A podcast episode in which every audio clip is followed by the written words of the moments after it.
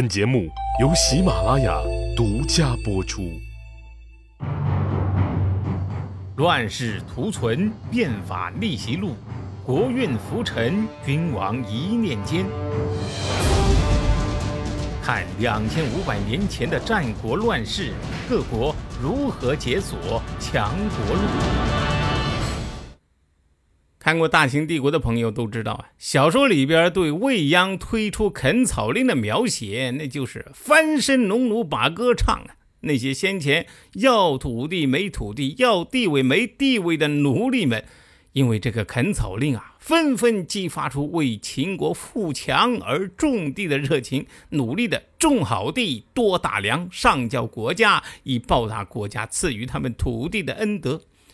那些原来的懒汉们呐，纷纷以自己的懒惰行为为耻，洗心革面，也加入到了热火朝天的大生产中。他们呐，纷纷发自内心的讴歌变法，变法就是好啊，就是好！未央那是咱秦人的大恩人啦。哼，小说里边啊，自然是胡说八道啊，无非就是为了美化未央的变法令。事实上，你按照那些垦草令的实施办法，鬼才愿意去秦国当农民呢？那还是农民吗？啊，连奴隶都不如啊！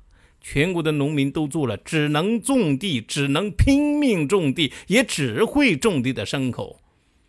所以，秦国举国大开荒，全民大种粮，代价呢，是秦人的择业权、娱乐权、消费权。迁徙权统统没了，这种举国体制呀，一方面摧毁了原来的奴隶体制，但是又让所有的秦人，包括平民、部分贵族子弟，全部成了国家的奴隶。从这个角度说呀，这是历史的倒退呀。这种体制啊，牺牲了其他产业的发展空间，整个社会是万马齐喑。对于国家来说，国力是强大了，但是对于普通的秦人来说，这是他们想要的强大吗？所以，这个强国之路啊，你不能和历史的进步划等号。有时候呀，恰恰是相反。为了打造大秦强国，未央啊，把秦人。变成了只能干活、只会干活而不能叫唤、也不准叫唤的牲口，以此换来了国家粮库充实，造就了国力强盛的基础。所以呢，不要相信小说里边的描写，他呀把残酷的现实理想化，让你呀对变法充满了向往，而忽略了变法本身残酷性啊。小说呀。让你陶醉，而历史呢，让你清醒。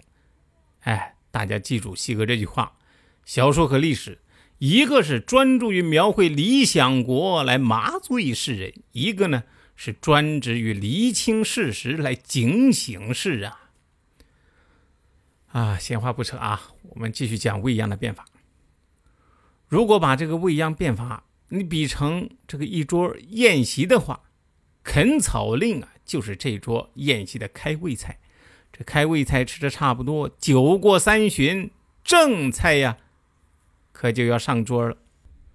对于这个秦孝公来说呀，秦人的生活是不是幸福开心？哎，这并不是他最关心的，他的目标只有一个，那就是让秦国呀强大起来，哎，能在强国争霸赛中最终胜出。对于两千多年前的国家来说，强大的根本是什么？就是两个字儿，一个“耕”字儿，一个“战”字儿。国家呀有充足的粮食供给，军队呢有强大的战斗力。孝公从这个垦草令的实施中啊尝到了甜头，他对变法呀有了信心。哎，公元前三百五十六年，他任命未央为左庶长，正式推出变法。秦国的官名啊，跟东方六国都不一样，哎，比较有个性。你呢，只要大概的知道这个左庶长这个职位啊，差不多等于现在这个副总理，哎，主管经济工作和体制改革，这就行了啊。如果你觉得之前的那垦草令啊已经是毫无人性了，那么接下来的正菜呀，大概只能形容为毫无人性的 N 次方了。未央当初复秦的时候呢，特地把李悝的法经从这个魏国带了过来，他推出来的变法呀、正菜呀，就是李悝法经的升级版。升级在哪儿呢？李悝的法经。一人犯法，一人担当，不罪及无辜，罪行得当。未央变法呢？一人犯法，全族同罚，而且呢，轻罪重刑。这就是我国历史上臭名昭著的族刑和连坐正式写入法律的开端。族刑对这个犯重罪的人啊，我们通常从这个电视剧里面看到。你比如那个。汉武大帝里面啊，陈宝国时不时就来一句“族”，这就是表示要把这个人家里边的亲人全得杀光。要是说“夷三族”，那 就是要把这个人的父族、母族、妻族的人全部杀光。如果说是“诛九族”，那就是最惨的了。哎，就是要杀光这个人的父三族、母三族、妻三族啊！你说那个惨呐，人头滚滚。连坐法呢，就是说一个人犯罪啊，跟他有关系的都要受到牵连。比如说，村里有人犯法了，邻居如果没有告密，那也要一同受罚。军队里边有一个士兵逃跑，那么这个伍里边的其他四个人呢，也要一同受罚。轻罪重刑呢，就是鼓吹，即使是很小的犯罪，也要用。重刑，目的呢就是强化刑法的威吓作用。刑重则民不敢视。比如说，你偷人家几片桑叶，哪怕是不值一枚铁钱呐，也要罚做你一个月的苦役。还有呢，不过六尺者有罚，弃秽于道者被刑。田亩的宽度啊超过六尺就要罚你。你如果把垃圾扔路上，那就要判刑。如果说是你欲奸不告啊，那可就惨了，腰斩，哼，把你呀拦腰砍断。我们讲现代法治啊，讲究的是什么？罪不及无辜，哎，讲究的是罪行相当，罚当其罪。而未央呢，搞出这么惨无人道的法律啊，目的就是要制造恐怖气氛，他要让老百姓畏惧。他呢？特别推崇那个晋文公当年啊，因为这个癫痫，哎，开会迟到就被处以腰斩示范示众的做法。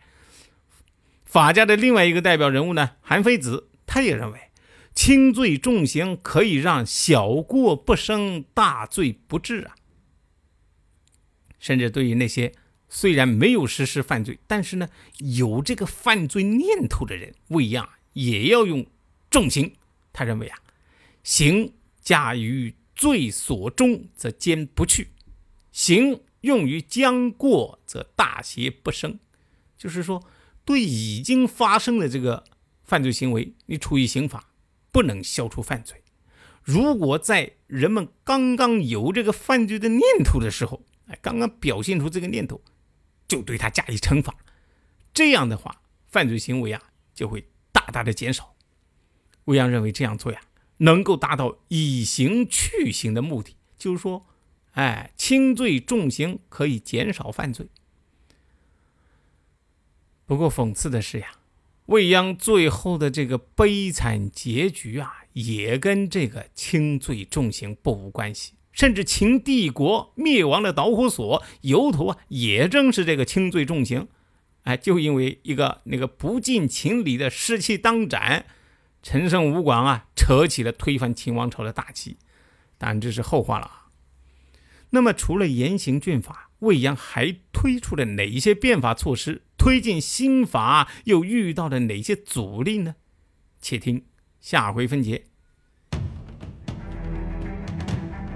谁按下了礼崩乐坏的启动键？哪些小弟逆袭成带头大哥？哪些大哥被带进了坑？又有多少君王魂断强国路？鸡哥从《资治通鉴》《战国策》《史记》中筛出战国大事件，为您剖析国运密码，轻松理清战国乱史。